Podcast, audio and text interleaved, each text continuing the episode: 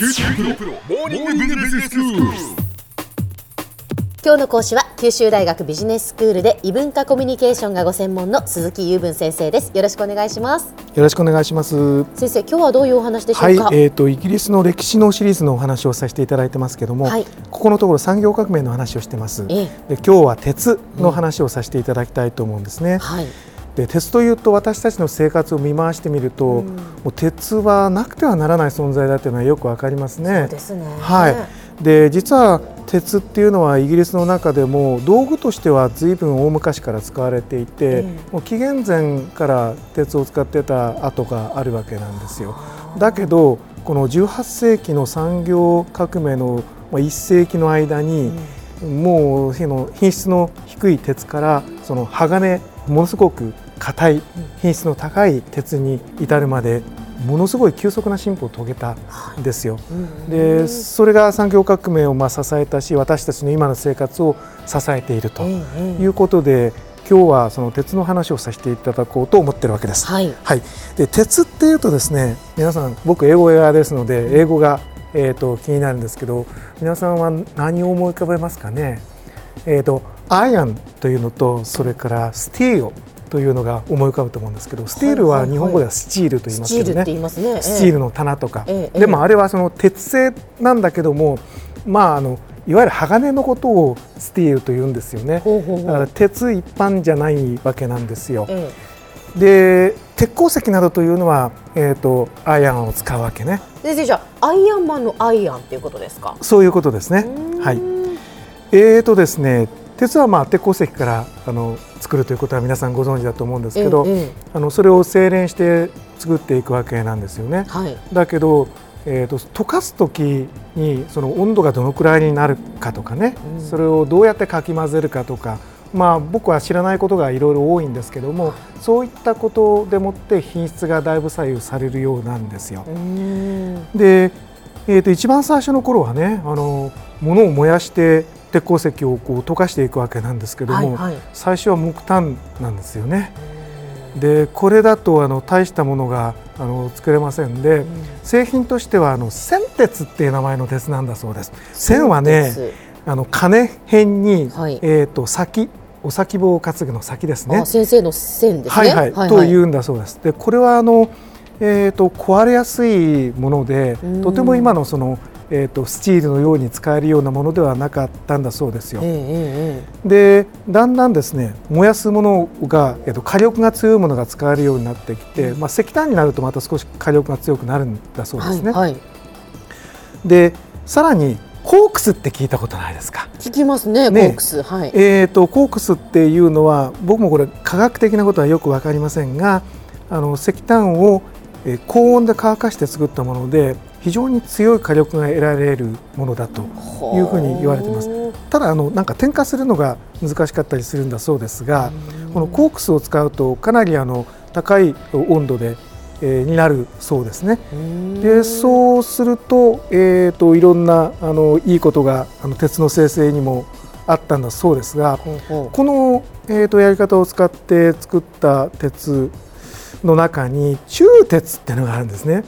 う中鉄でこの鋳はね、えー、と金辺に寿と書くんですよ。はいはいはいはい、一種の合金をを作ったことになるんだそうですけどね。ええで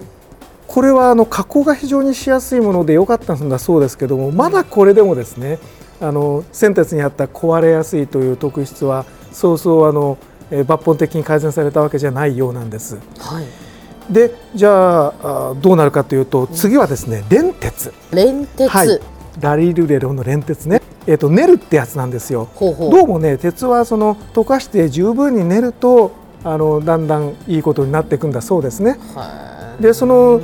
えー、と練り方のやり方をお連鉄を使うものはパドル法といってパドルってあの、えー、と船を漕ぐ時の貝ですよね。あはいはいはいはいああれをなんかどういうわけかあのどういうふうにやるのかわかんないですけど僕は、うんうんえー、とパドル法と呼んでて、えー、とそれを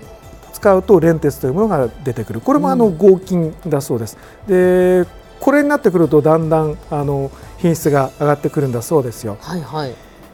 でもう一つ上がると,、うん。えー、と今度は鋼鉄ですね。あのこれ鋼ですよ、はいはい。鋼ということですからあの金編のあの岡山の岡と書くわけですよね。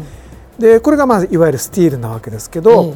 でこいつはあのさっきのパドル法と違ってベッセマン法というこれはあの多分技術者の名前だと思うんですけど開発した人の。でこの方法特殊な方法で、えーかき混ぜると,、うん。えー、と鋼鉄というような高品質なものができるんだそうです。で非常にその鍛えられた、ね、鉄でね。で鍛えれば鍛えるほどその強度が上がるようになるんだそうでなるんだそうです。で昔はこれをその刀鍛冶みたいな人が多分ねはいはい。鍛えて強くしてたんでしょうけれども、まあ、いわゆる大量生産のコンテクストの中でこういう鋼鉄っていうのが別製魔法でできるようになって、いろんなものに使えるようになったっていうことなわけですね。はいはい。はい、でその前もろかったものが今度はですねあのかき混ぜることによってこう粘りというのかな、あの力が加わるとボキッといってしまうようなことではなくなったんですよ。うんでそれによっていろんなその鉄橋であるとか、えー、と鉄道であるとか船であるとかあの折れたら困るようなええもの強度が非常に必要なものに使われるようになったんですよね。それが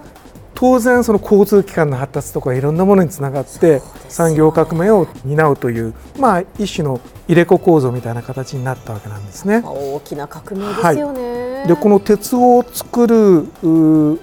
こと自体がですねあの実は世界遺産でその鉄を作った昔の場所あの産業革命当時の場所が世界遺産になったり、またそれを使って作った鉄橋ですね。ええ。世界初の鉄橋も世界遺産になっているし、大きな橋としてあのスコットランドにフォースブリッジっていうのがあるんですけどそこも世界遺産になったりしてて、まあ、鉄に関する世界遺産イギリスにたくさんありますね。うんでは先生今日のまとめをお願いします。はい、えー産業革命を支えた鉄、えー18世紀にその生成法が格段に進歩して私たちの生活を産業を支えているというお話をしました今日の講師は九州大学ビジネススクールで異文化コミュニケーションがご専門の鈴木雄文先生でした。どうもありがとうございました。ありがとうございました。さて QT プロモーニングビジネススクールはブログからポッドキャストでもお聞きいただけます。また毎回の内容をまとめたものも掲載していますのでぜひ読んでお楽しみください。QT プロモーニングビジネススクール。お相手は小浜もとこでした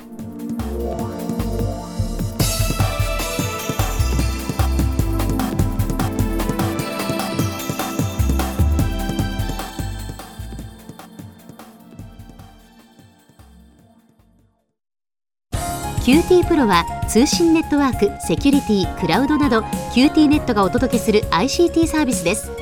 九州中に展開した光ファイバー網を基盤に一番身近なビジネスパートナーとして九州の企業自治体の皆様をサポートします。詳しくは QT プロで検索を。